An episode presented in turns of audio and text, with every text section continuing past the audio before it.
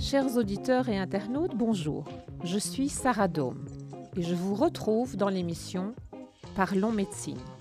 Cette émission est née de la volonté de partager mon expérience et savoir professionnel. En effet, depuis 30 ans, je dirige avec passion l'institution Orthopédie Lucas et j'évolue dans un environnement médical entre médecins et patients. Maladie, traitement, thérapie, évolution médicale, nous allons prendre le temps de bien comprendre, de tout aborder et de discuter avec l'aide des médecins interviewés dans une ambiance riche, chaleureuse et éducative. Cette émission évolue chaque jour et prend la forme d'un podcast que je vous invite à suivre sur Spotify, YouTube, iTunes et Facebook. Je vous remercie d'être avec moi ce matin. Nous allons voyager dans votre métier. Mais avant, j'aimerais de vous demander dans quelques mots de vous présenter à nos auditeurs. Eh bien, voilà, je suis chirurgien orthopédiste, euh, spécialisé plus dans la chirurgie du genou et de la hanche. J'ai 53 ans, j'ai deux enfants, adolescents. Et euh, je travaille essentiellement euh, dans le Chirec et plus particulièrement à la clinique du Parc Léopold. Quel a été votre parcours académique qui vous a mené à... Pourquoi avez-vous... Euh, qu'avez-vous étudié Où Comment et, pourquoi ce choix? Depuis très longtemps, enfant, je voulais être médecin. Ensuite, je me souviens encore très bien d'une émission de télévision où j'ai été passionné par la chirurgie de la main. Euh, par les replantations de doigts, de mains, même de bras. Et euh, donc, euh, c'est ce que je voulais faire. Donc, j'ai fait mes études à l'ULB. Ensuite, j'ai voulu directement m'orienter vers la chirurgie de la main. J'ai essayé via la chirurgie plastique parce que vous savez que ce sont les plasticiens et les orthopédistes qui s'occupent de cette chirurgie. Finalement, j'ai fait l'orthopédie. Et au départ, je m'intéressais donc essentiellement à la chirurgie de la main. Je participe au congrès de chirurgie de la main. Je fais partie de l'équipe main à Erasme, même des urgences. Et puis les hasards de, l'activité professionnelle, euh, des intérêts scientifiques ont fait que petit à petit, je me suis dirigé vers euh, les arthroscopies, donc euh, l'épaule, le genou, et puis les prothèses de genou. Et quand j'ai dû choisir un sujet de mémoire, j'ai un peu par hasard également, été euh, passionné par des problèmes mécaniques au niveau de la hanche. Et c'est comme ça que ma passion pour la hanche s'est développée, la prothèse de hanche. Et donc j'ai gardé maintenant euh, ces, deux, articulations. Eh bien, je suis ravie. Nous allons euh, voyager et voir si ces articulations fonctionnent bien, comment elles doivent fonctionner pour être en, pleine forme. Et je vais d'abord poser la, la toute première question qui me passe par l'esprit. Quelles sont les causes de douleurs au genou les plus fréquentes? Eh bien, tout d'abord, les, douleurs au genou sont très fréquentes. Il y a beaucoup, beaucoup de patients qui, consultent à tous les âges. Et donc, effectivement, les, causes de douleurs sont différentes en fonction de l'âge. Chez les adolescents, c'est souvent des, douleurs, disons, de surcharge chez les sportifs ou de surcharge de poids dans des zones euh, où ils sont encore en croissance. Euh, chez l'adulte jeune, ce sont surtout euh, des accidents sportifs et donc des douleurs qui proviennent de tendons, de ménisques. Je suppose qu'on y viendra tout à l'heure un peu plus en détail. Et puis avec l'âge, petit à petit, c'est plutôt les douleurs d'arthrose, donc en quelque sorte d'usure. Alors, j'ai une question. Parfois, il arrive quand on monte les escaliers ou on descend les escaliers, on entend des, bruits, des clics, des grincements. Il se passe quelque chose dans le genou. Est-ce que c'est grave, docteur? La plupart du temps, pas du tout. Et effectivement, il y a des patients qui consultent non pas parce qu'ils ont mal, mais parce qu'ils entendent ces bruits. Alors, sauf dans les cas extrêmes, ces bruits euh, ne, sont pas pathologiques. Et donc, euh, euh, la plupart du temps, je rassure les patients. Et ce n'est que dans certains cas où les bruits sont vraiment systématiques et, différents qu'on peut craindre qu'ils aient une origine mécanique et donc éventuellement qui mettrait en danger l'avenir de l'articulation. Et dans ce cas-là, on fait une mise au point. quels sont les signes que l'on ressent, que l'on entend, qui font qu'on arrive à, se dire, OK, là, je dois, je dois agir, je dois... Quels sont les signes précurseurs de la nécessité d'une consultation? Alors, dès que la... on en parlait d'abord des bruits, s'ils sont vraiment très importants et systématiques, ça peut nécessiter euh, une mise au point. S'ils sont accompagnés de douleur, toujours. Donc la douleur est toujours un signe qu'il faut non seulement respecter, ne pas forcer sur, une, un genou qui fait mal, mais en plus, quand cette douleur n'est pas strictement passagère et légère, ça mérite effectivement une mise au point pour en connaître euh, la cause. D'autres euh, symptômes euh, qui justifient une consultation, ce sont les gonflements, les blocages du genou ou encore les, dérobements, le genou très instable qui, semble se, Quitter sa trajectoire. Voilà. Il arrive, par exemple, après une chute dans une activité sportive ou autre, parce que parfois ce sont les personnes âgées qui tombent, mais euh, il arrive que le médecin soit obligé de, ponctionner et même de ponctionner euh, plusieurs fois. Alors que se passe-t-il et, pourquoi? Alors, quand c'est un accident euh, d'une certaine sévérité, ce qui se passe, c'est qu'il y a un saignement dans le genou. Et donc, effectivement, le genou gonfle souvent très vite et très fort, et le gonflement en lui-même est douloureux. Et ça, le sang, il peut provenir d'une déchirure de ligament ou même d'une fracture osseuse. Donc ça, c'est toujours un signe très très grave, un gonflement important et rapide. Dans les autres situations, c'est ce qu'on appelle les épanchements de synovie. On en entend beaucoup parler eh bien, le genou réagit comme ça quand il y a une pathologie un petit peu importante, euh, pas toujours grave, mais un désordre dans l'articulation provoque très souvent la production de liquide, alors plus ou moins euh, importante, plus ou moins répétitive, et on est amené à ponctionner ce liquide d'une part pour soulager le patient quand il y a vraiment beaucoup de pression dans le genou, et puis aussi pour euh, analyser ce liquide. Ça peut être parfois du liquide d'infection, euh, mais alors il y a d'autres signes, mais parfois on tire des informations de l'analyse de ce liquide. Quel genre d'informations peut-on tirer si c'est pas euh, inflammatoire, infectieux? Qu'est-ce que ben, Bon, d'abord l'infection évidemment, mais aussi euh, eh bien euh, des, des, taux d'acide urique importants, des, cristaux quand ce sont des crises, par exemple des, crises de gouttes. Ça peut arriver au niveau du genou. On les connaît bien au niveau de l'orteil, mais ça peut bien entendu arriver au niveau du genou. Et quand, quand on a une, une, douleur, que ce soit dû à un traumatisme ou à une pathologie, quels sont les examens qu'on réalise aujourd'hui pour pour poser le diagnostic, pour affiner le diagnostic? Quand on va vous voir, ah. on passe quel genre d'examen? D'abord, euh, l'examen clinique en lui-même est important. On peut déjà euh, se faire une idée du type de pathologie devant lequel on se trouve. Et c'est ça qui va orienter euh, les examens. Alors, il y a encore une place pour des radios standards quand on veut surtout évaluer une éventuelle arthrose ou une, éventuelle déformation articulaire. Et puis si on cherche quelque chose, une, lésion très périphérique sur les ligaments, etc., très périphérique, on peut demander une échographie. Mais dès qu'on veut connaître euh, l'état des cartilages ou des ligaments à l'intérieur du genou, alors on peut demander une résonance magnétique nucléaire ou encore un arthroscanner. C'est un examen qui consiste à injecter un produit de contraste dans le genou et de faire un scanner. Alors, on, connaît tous autour de nous, enfin moi, je, je, connais plein d'amis qui se, sont fait opérer du genou. Est-ce que la chirurgie du genou est quelque chose de très pratiqué? Est-ce que c'est euh, la thérapie qui s'impose dans la pathologie du genou le plus souvent? Euh, quel est votre regard euh, sur l'évolution de la technique Est-ce que c'est la chirurgie qui est la réponse? La chirurgie est parfois la réponse. Mais c'est vrai qu'on entend beaucoup, beaucoup euh, parler d'intervention du genou parce que c'est une pathologie, comme je l'ai dit tout au début, très fréquente. Mais la plupart des, problèmes de genou se, résolvent sans intervention chirurgicale. Euh, il y a une place très importante euh, pour, la, pour les traitements qu'on nous appelons conservateurs et essentiellement, hormis les antidouleurs bien sûr, qui sont toujours passagers, la kinésithérapie a un rôle très très important dans beaucoup de pathologies et dans les pathologies les plus fréquentes.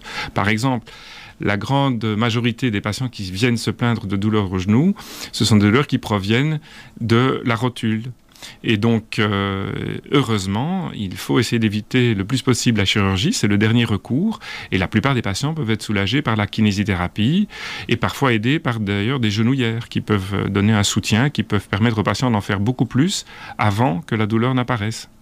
Alors, vous avez dit en introduction que vous vous intéressiez à l'arthroscopie de l'épaule, à l'arthroscopie du genou. C'est un mot un petit peu comme ça compliqué qui fait un petit peu peur. Qu'est-ce que c'est qu'une arthroscopie?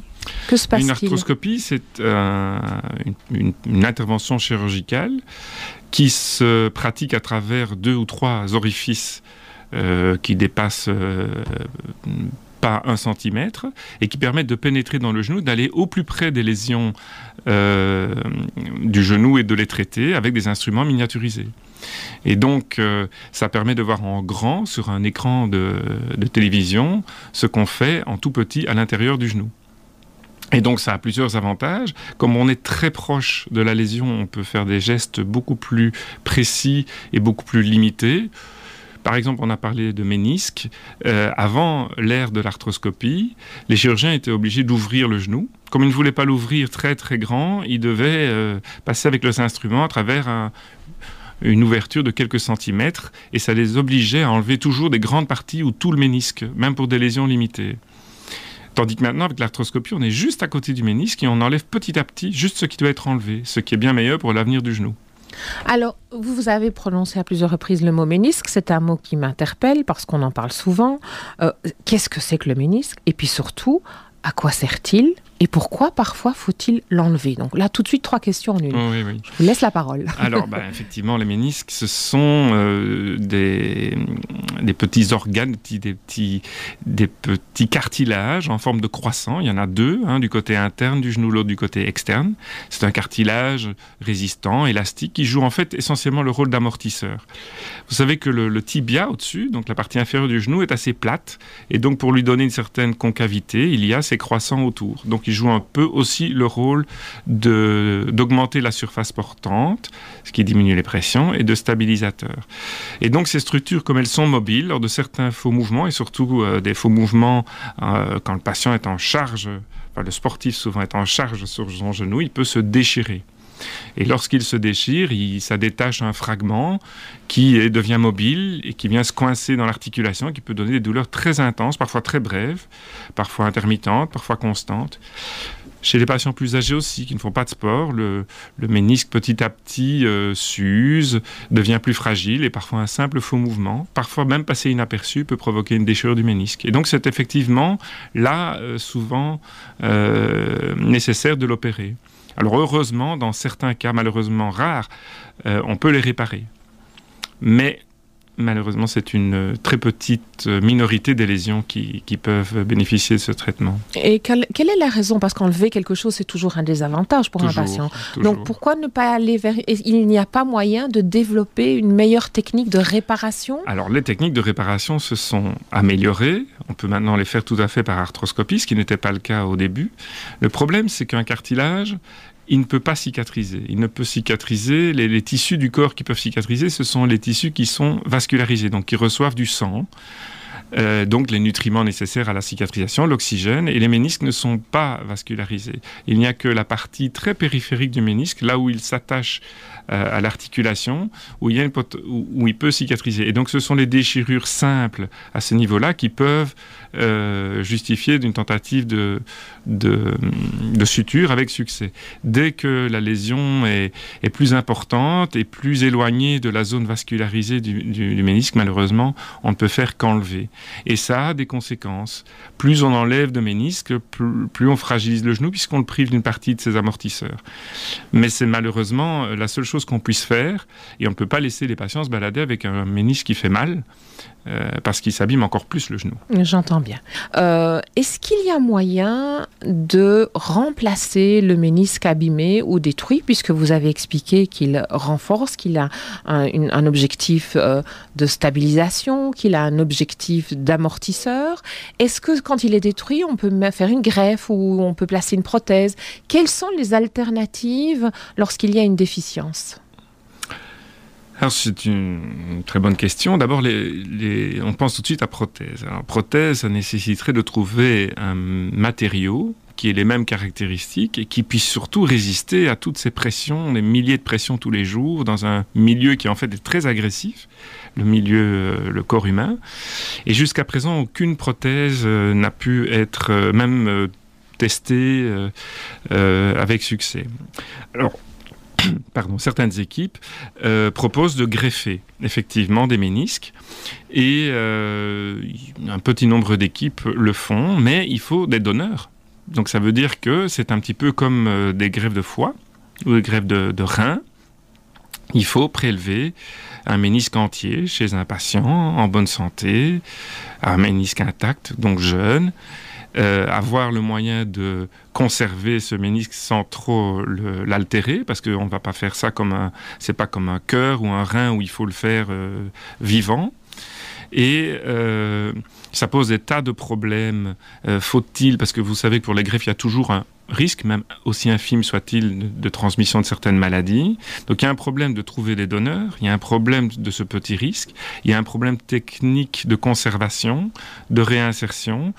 Euh, du ménisque chez le patient, ce qui fait que euh, les équipes qui travaillent là-dessus euh, ne, ne, réserve cette chirurgie qu'à des cas très très précis de patients jeunes à qui on a dû enlever tout le ménisque et dont l'autre partie du genou est tout à fait intacte pour que ça vaille la peine. Mais ils le font sur des petites séries et on peut considérer que c'est encore au stade expérimental. On ne va pas répandre euh, ce genre de chirurgie, euh, puisqu'on a des alternatives, même si elles ne sont pas idéales. Donc c'est un sujet à, suivre. C'est un sujet à suivre, et l'idéal, ce serait pouvoir effectivement de trouver un matériau pour faire des, On, y, on, y, arrivera certainement. L'humain va y arriver. Certainement. Alors, il fait gris dehors le matin, quand on... même la journée. pour certains, c'est difficile. Pour d'autres, c'est une bonne nouvelle, parce que ça veut dire que les vacances d'hiver approchent et qu'ils vont bientôt pouvoir aller skier. Et quand ils viennent, certains d'entre eux nous racontent qu'ils ont malheureusement eu une déchirure du ligament croisé du genou. Alors ça fait très très pompeux comme titre, mais est-ce que vous pouvez nous expliquer ce qu'est que le ligament croisé du genou et quelles sont surtout les conséquences de cette déchirure? Eh bien donc le ligament croisé du genou, d'abord il y en a deux, il y a un ligament croisé antérieur et postérieur, ce sont deux gros ligaments très importants au milieu du genou, donc entre la partie interne et externe, et qui font partie de tout ce système qui stabilise l'articulation. Et donc, évidemment, quand on déchire un de ces ligaments, on perd un des éléments essentiels à la stabilité du genou qui empêche le genou de lâcher quand on marche, quand on court euh, et quand on saute. Alors heureusement, il n'y a pas que les ligaments qui aident, qui participent à la stabilisation du genou, il y a tous les muscles. Euh, qui sont essentiels. On ne pourrait pas vivre sans les muscles, euh, le genou serait très instable et on ne pourrait pas non plus, malgré de bons muscles, si on n'avait pas de ligaments, euh, tenir sur ses jambes.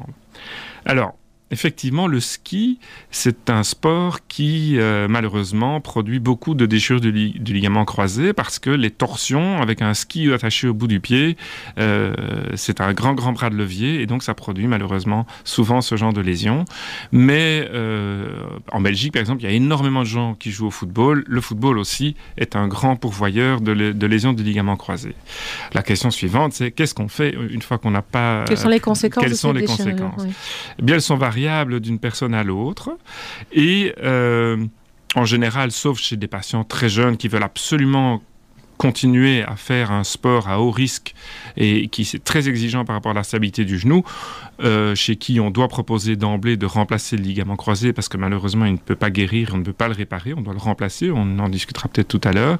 Chez la plupart des autres patients, euh, la meilleure attitude semble être de tenter de récupérer une stabilité tout à fait bonne en renforçant les muscles stabilisateurs et en renforçant les, les, réflexes qui, améliorent la, qui, assurent la stabilité du genou.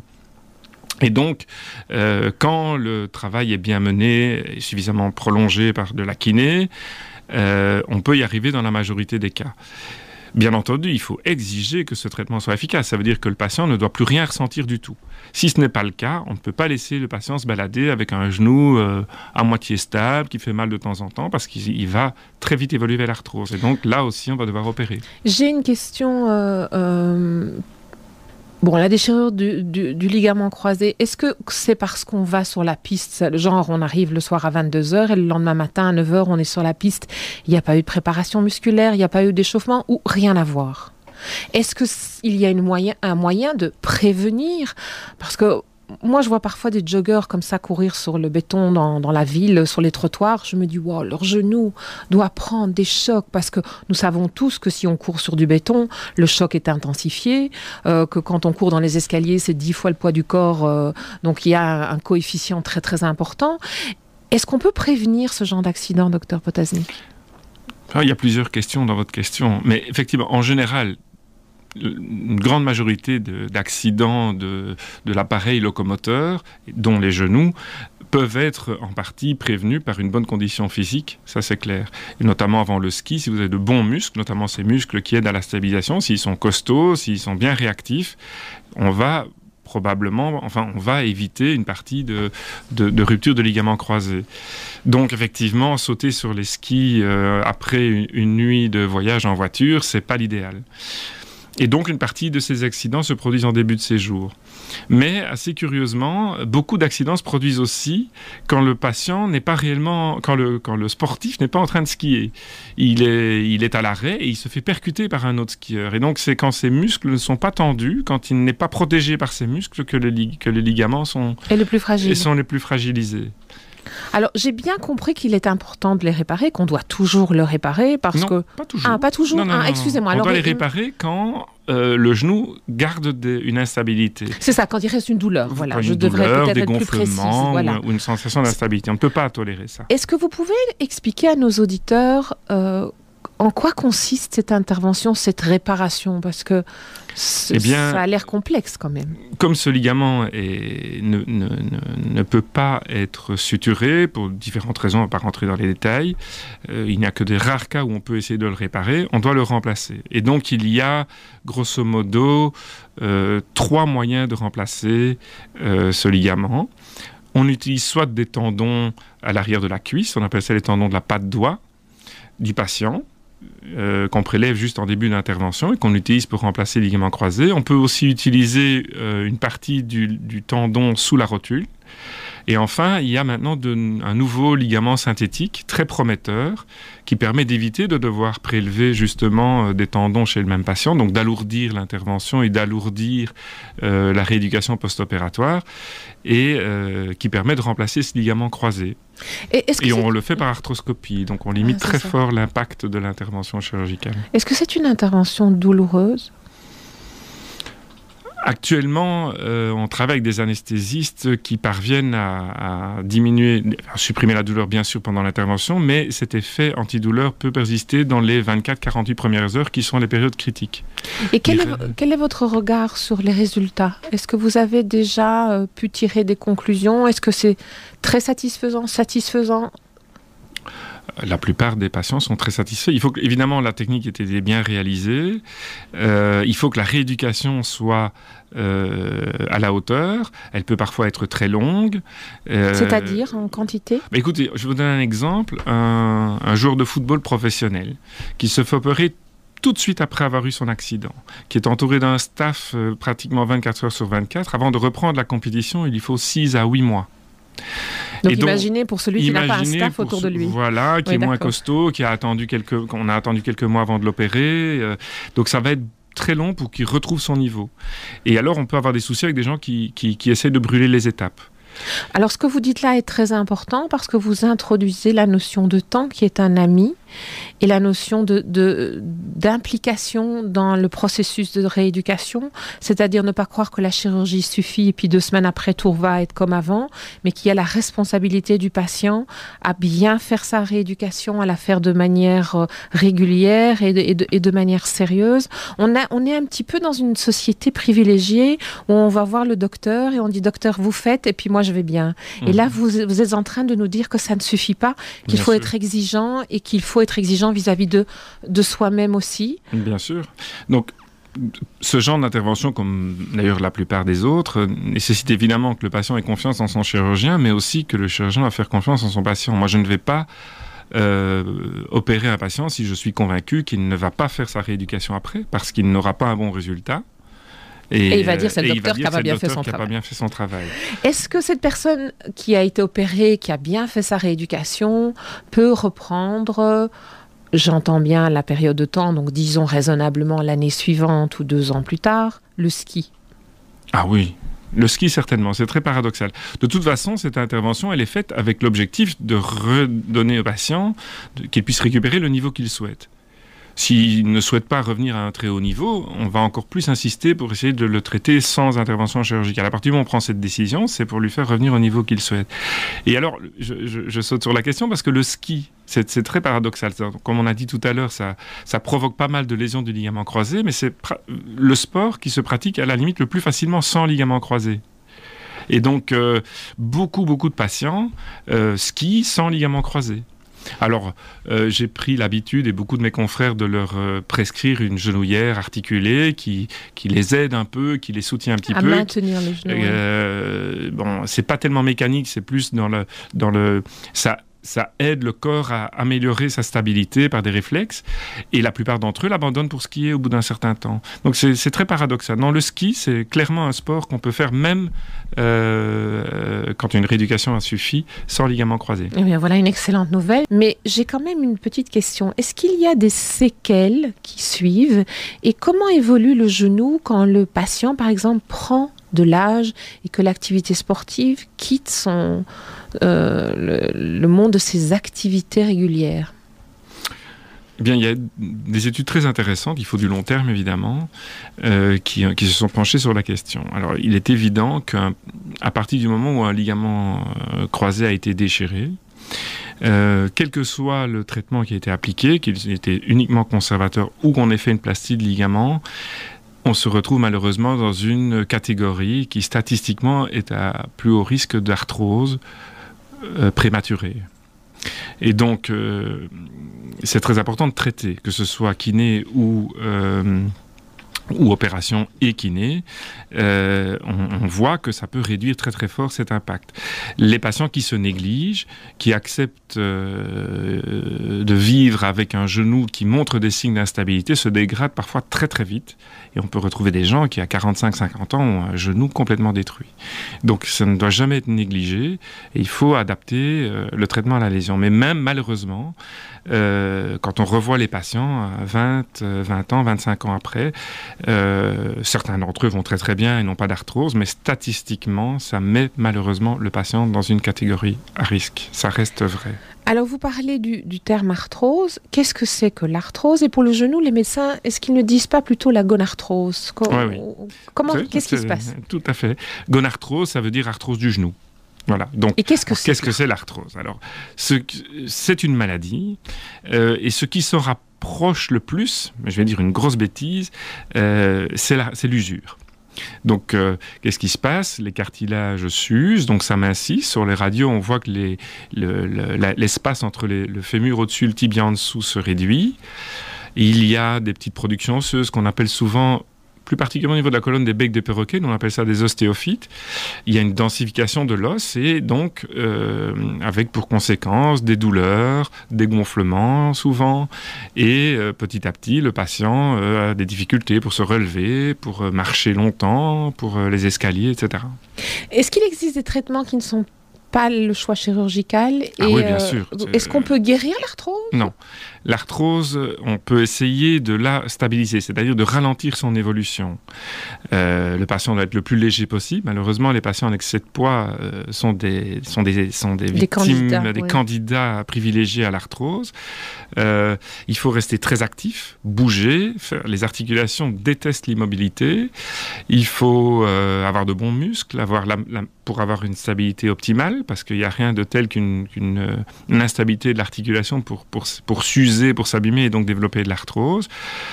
Et alors, euh, bon, quand il faut, des antidouleurs, euh, on, parfois on peut être bien soulagé par euh, des genouillères, mais malheureusement, quand, quand l'arthrose s'aggrave, petit à petit, on en arrive à un traitement chirurgical. Qu'est-ce que, on doit comprendre par traitement chirurgical. Ça veut dire quoi? On coupe, on réduit, on, Alors, on stabilise Tout dépend de la gravité de l'arthrose et euh, de sa localisation. Par exemple, certains patients vont développer une arthrose très localisée de la partie interne de leur genou alors que le côté externe du genou est préservé et même, même la rotule. Et quand, par exemple, cette arthrose se développe à cause d'une désaxation du genou, euh, qui fait qu'il y a une mauvaise répartition de son poids entre les deux parties du genou, on peut essayer de soulager la partie arthrosique en, en, modifiant l'orientation de sa jambe, ce qu'on appelle une ostéotomie. Euh, pour euh, soulager le patient, on espère pendant 10-15 ans pouvoir retarder la mise en place d'une prothèse. Dans certains cas très particuliers, quand l'usure est très localisée, il y a des prothèses partielles aussi qui peuvent être utilisées. Alors, vous, vous venez comme ça très logiquement à introduire ma, ma prochaine question. Euh, quand faut-il absolument mettre une prothèse? Et, et c'est une opération qui fait quand même peur parce qu'on comprend qu'on enlève et qu'on remplace. Hein. Il y a, un, geste technique assez important. Est-ce que c'est une opération douloureuse? Et, qu'est-ce qui fait que vous décidez, voilà, on est arrivé euh, à la deadline, maintenant le, il faut intervenir et il faut changer euh, et placer cette prothèse? Eh bien, euh, quand est-ce qu'il faut mettre une prothèse? Quand tous les autres traitements ne donnent plus satisfaction. Donc, alors, il y a un degré de tolérance variable d'une personne à l'autre. Euh, mais donc, euh, quand on a essayé toutes les injections, les produits, euh, les genouillères, la kinésithérapie, et que le patient reste inconfortable ou très limité dans ses déplacements, et donc quand son autonomie notamment est réduite, euh, quand il va vieillir du fait de son genou qui l'empêche de faire tout ce qu'il a envie de faire, à ce moment-là, vraiment, on est en droit d'insister pour, euh, pour, pour, pour, euh, pour, lui mettre une prothèse. Et est-ce qu'il y a des risques importants qui sont liés, plus de risques que dans, dans une, à partir du moment où on, place le matériel Quels sont-ils Et est-ce qu'il y a des complications fréquentes? Quel est votre regard sur cette chirurgie? Bon, toute chirurgie, euh, il y a une prise de risque. Toute chirurgie. Alors maintenant, c'est une chirurgie qui est très bien réglée et le nombre de complications graves est vraiment très réduit.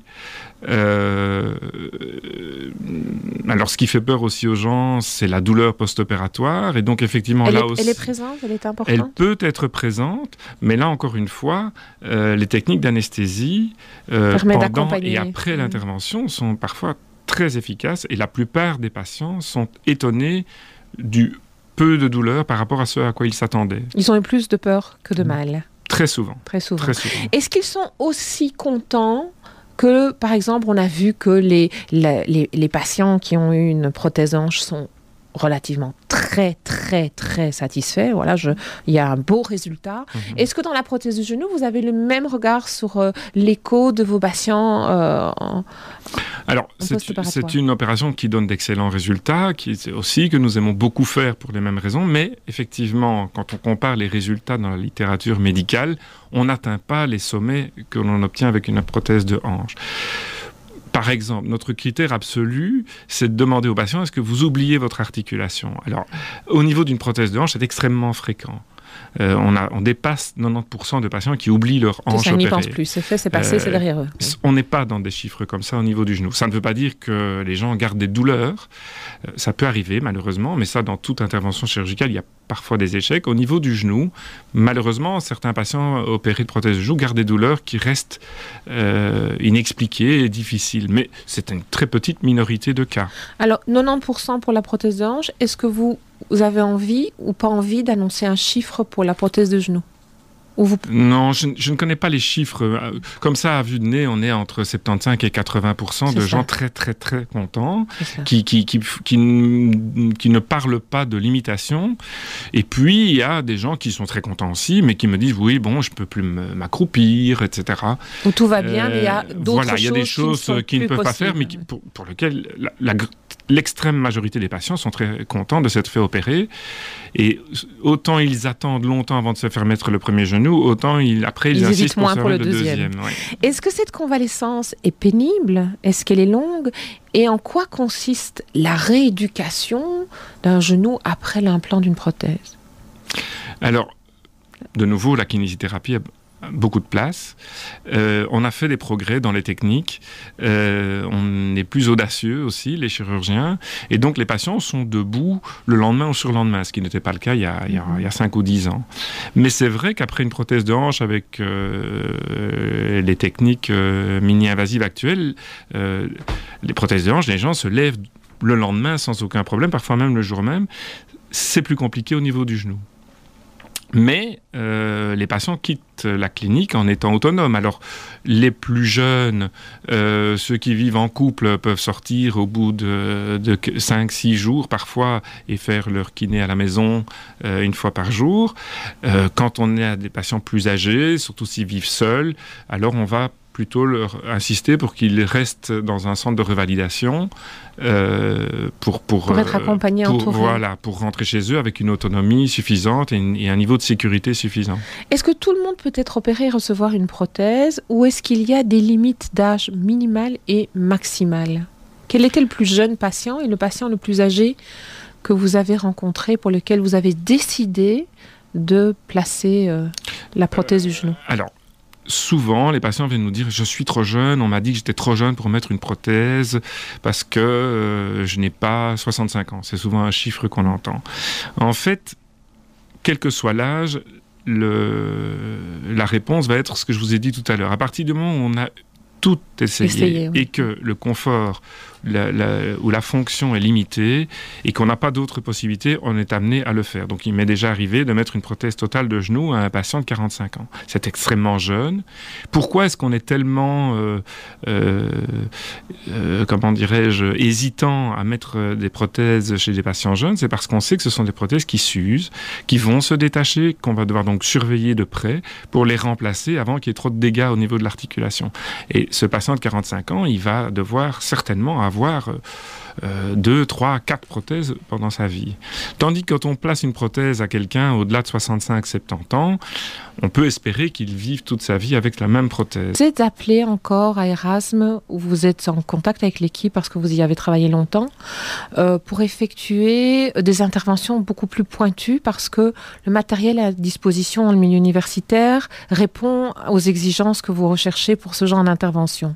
Est-ce qu'il y a une différence de procédure entre les milieux universitaires, le milieu hospitalier et les plus petites structures euh, euh, médicales dans lesquelles vous avez vos activités. Comment ça se passe? Les interventions qu'elles vous faites allusion, en fait, c'est heureusement en train de, changer. Effectivement, donc je suis toujours resté en contact euh, et toujours accrédité à l'hôpital Erasmus, où j'ai beaucoup pratiqué. Et pour certaines interventions, et notamment là on parlait d'arthroscopie, mais plus de hanches, euh, jusqu'à présent je ne pouvais pas disposer du matériel euh, dans le chirec.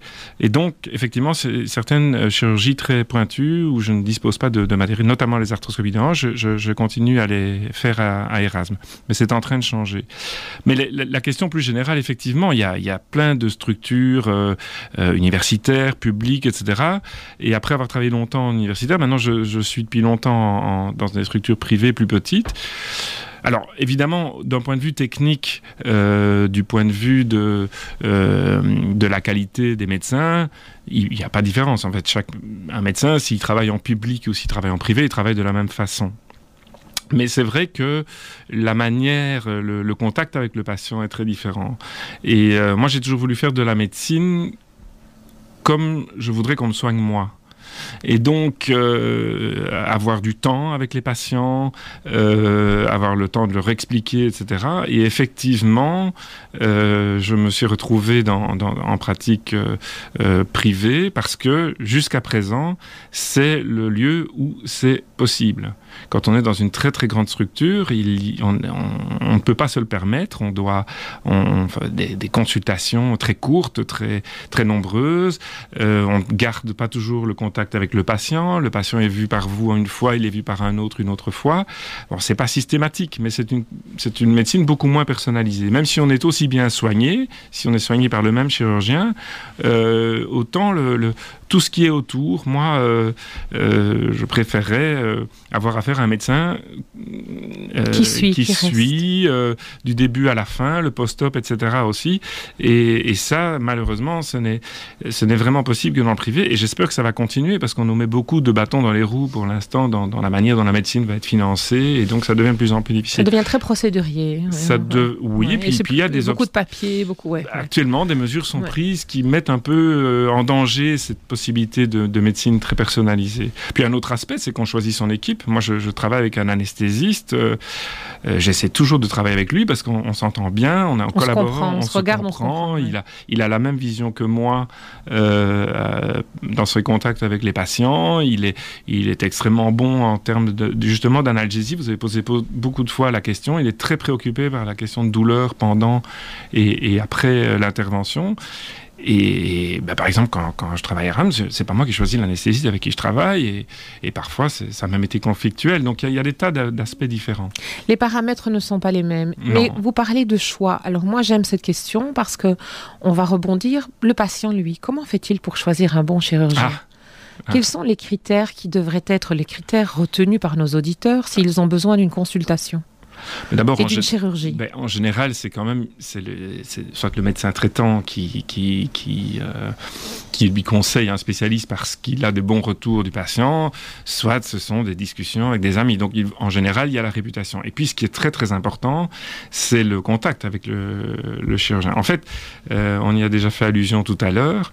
Euh, le geste technique, c'est très important. Il faut qu'il soit, bien réalisé, donc il faut un chirurgien qui, qui, qui travaille bien. Ce qui est très très important aussi, c'est euh, d'avoir, dans la qualité d'un chirurgien, c'est le, choix de l'intervention, du moment euh, dans lequel il faut le faire. Et puis, il y a le contact avec le, euh, patient. Il faut qu'il y ait une, confiance mutuelle absolue. donc, si le contact ne se passe pas bien, s'il n'y a pas cette confiance, on sait bien que les résultats risquent d'être moins bons. Et c'est réciproque. Vous voulez dire par là que quand on n'est pas proche et qu'on n'est pas dans la même vision du projet, une petite douleur qui pourrait disparaître va inquiéter beaucoup plus, va inquiéter beaucoup plus et va avoir un, ressenti, le patient va avoir un ressenti beaucoup plus puissant de la douleur puisque c'est extrêmement subjectif et que donc il va, il va craindre de la qualité de l'acte qui a été posé et le processus de guérison va être ralenti puisque l'état mental d'un patient c'est 50% de sa guérison. En tout cas, c'est ce qu'on a l'habitude de. Ah, c'est peut-être eh beaucoup, 50%, ben, mais on eh en ben, parle. Enfin, c'est certainement beaucoup. Euh, c'est pas mesurable. Je lance ça parce que c'est pas mesurable. C'est ce qu'on dit. Euh, si tu es bien dans ta tête, tu la relation bien humaine joue un rôle important. Et dans la, qualité du matériel, comment est-ce que la technique a évolué? Euh, Quels sont les différents types de prothèses qui existent? Bah alors, grosso modo, le principe de prothèse de genou, euh, le principe général, il est, il, est, euh, il est presque unique. Alors, il y a des petits détails techniques dans les types de prothèses. Je ne vais pas rentrer dans les détails, mais grosso modo, il n'y a il n'y a pas à ce stade euh, clairement davantage de l'un par rapport à l'autre en ce qui concerne euh, certaines caractéristiques techniques des prothèses. Sinon, évidemment, il y en a une qui disparaîtrait au profit de l'autre. Alors, il y a d'autres progrès qui ont été faits dans la précision de la mise en place de la prothèse. Donc, autrement dit, quand on met une prothèse de genou, on doit euh, couper les extrémités de, l'os avec une grande précision pour appliquer la prothèse dessus. Et on doit avoir des axes euh, parfaits, on doit avoir une application parfaite de la prothèse sur l'os pour qu'elle puisse tenir et jouer euh, son rôle fonctionnel. Et là, il y a des progrès qui, qui sont faits. Qui améliorent la précision. Donc, Vous pensez à ces logiciels d'assistance Notamment des logiciels d'assistance. Personnellement, j'utilise un, un, système. Le patient doit faire un scanner du genou, bien entendu, mais aussi quelques images sont prises par la machine au niveau de sa hanche et de sa cheville, ce qui permet à un ordinateur de mesurer parfaitement l'axe de sa jambe. Et les données sont envoyées dans une usine qui fabrique euh, qui, on appelle ça maintenant imprimé. Vous avez déjà entendu les imprimantes 3D. Mhm. Euh, d'abord, une copie conforme du genou du patient, et puis des instruments qui vont s'appliquer sur ce faux genou qui utilise les petits reliefs osseux et qui va s'appliquer parfaitement sur le genou au moment de l'opération et qui va me guider pour faire mes coupes. Il y a dans ces petits instruments faits sur mesure pour le patient euh, les petites fentes dans lesquelles je vais mettre ma, ma scie et pouvoir couper à coup sûr dans le bon axe alors que jusqu'à présent on devait utiliser des repères extérieurs à l'os ou même des repères qu'on enfonçait dans l'os avec les conséquences un petit peu fâcheuses et l'imprécision relative. D'autres préfèrent utiliser des systèmes de visée externe avec des genres de caméras infrarouges autour de, autour de en salle d'op qui va pouvoir orienter euh, les instruments, mais c'est plus compliqué, plus long. Enfin, moi, je préfère l'autre système. Et donc, on parvient encore maintenant à faire des progrès. Et quand on a terminé l'intervention et qu'on a terminé la rééducation, est-ce qu'il y a une activité libre sportive qui peut être reprise par le patient ou est-ce que là, dans le cas de l'implantation d'une prothèse, vous déterminez un cadre plus sévère de ce qui peut être fait en matière de sport ou ne, pas être fait? Est-ce qu'il y a des limites? C'est-à-dire on va euh, encourager le patient à éviter les sports à risque, évidemment, les sports de contact, euh, parachutisme, par exemple. oui, parachutisme, mais même euh, euh, jouer au foot ou au basket avec une prothèse, de, genou, c'est peut-être mhm. techniquement possible jusqu'à un certain niveau, et bien entendu, mais c'est pas conseillé. Maintenant, le vélo, sauf euh, faire le Mont Ventoux, moi j'encourage les patients à beaucoup bouger. Bon, c'est un, souvent ça s'adresse à des patients plus âgés, mais je, les encourage à marcher le plus possible, à nager. Certains font du golf, du tennis, euh, à un niveau en double. Pourtant, pour le golf, on sait tous que le genou est quand même très sollicité, mais il y, a pas mal de golfeurs qui, qui golfent avec des prothèses de genou. D'accord, c'est encore une très très bonne nouvelle. Maintenant, on parlait tout de suite de l'évolution technique. Moi, j'ai euh, toujours euh, une question qui me passe par la tête. Est-ce qu'il y a, euh, quelle que soit la chirurgie, que ce soit le rachis, que ce soit la hanche, que ce soit le genou, un risque de rejet? Comment, quelles sont les, les complications qui peuvent y avoir? Quelle est votre expérience? Eh bien, après prothèse de genou, il y a des cas rares, effectivement, de développement d'allergie euh, aux, métaux qui composent euh, une partie des prothèses de genou. C'est rare, mais ça arrive. Et donc là, on peut parler, entre guillemets, de rejet. Les complications graves en post-opératoire, c'est plutôt l'infection. Heureusement, euh, dans nos pays, c'est très rare, mais ça peut malheureusement arriver. Et alors ce rejet en question, c'est ce qui peut se produire, c'est ce qui va se produire systématiquement sur le long terme. C'est-à-dire que euh, malheureusement, une partie de la prothèse est faite dans un genre de plastique, du polyéthylène. On n'a pas encore de matériaux qui ne s'usent pas. Et donc euh, cette usure, qui est plus ou moins rapide d'un patient à l'autre, et ce n'est pas uniquement lié à son niveau d'activité et à son poids, il y a d'autres facteurs qu'on ne connaît pas encore, mais en tout cas, euh, c'est. Le corps attaque? Le, le, corps attaque. Oui. Et puis il y a l'usure mécanique aussi. Et donc ces débris provoquent petit à petit euh, une souffrance osseuse autour de la prothèse et la prothèse finit par se détacher. Et donc c'est quasi inéluctable dans un délai plus ou moins long. Alors, et donc là aussi, chez les patients jeunes très actifs, ça se produit plus vite. Et chez les patients plus âgés, on espère que ça ne se produira pas. Alors vous introduisez la notion de temps. Ma dernière question, parce qu'il est 9h58 et que malheureusement déjà, mais une prothèse de genou vit euh, combien de temps? On peut espérer la garder combien de temps dans des conditions normales de vie? Eh bien, voilà, chez, ce patient dont je vous ai parlé tout à l'heure de 45 ans, si cette prothèse lui permet de faire presque, presque tout ce qu'il a envie de faire pendant 10 ans, 15 ans, je serai très très content. Eh bien voilà, chers auditeurs, une nouvelle rencontre de Parlons Médecine qui se termine. Vous pouvez nous retrouver sur Spotify, YouTube, iTunes, Facebook. Cela s'appelle Parlons Médecine, le podcast. Bonne fin de journée.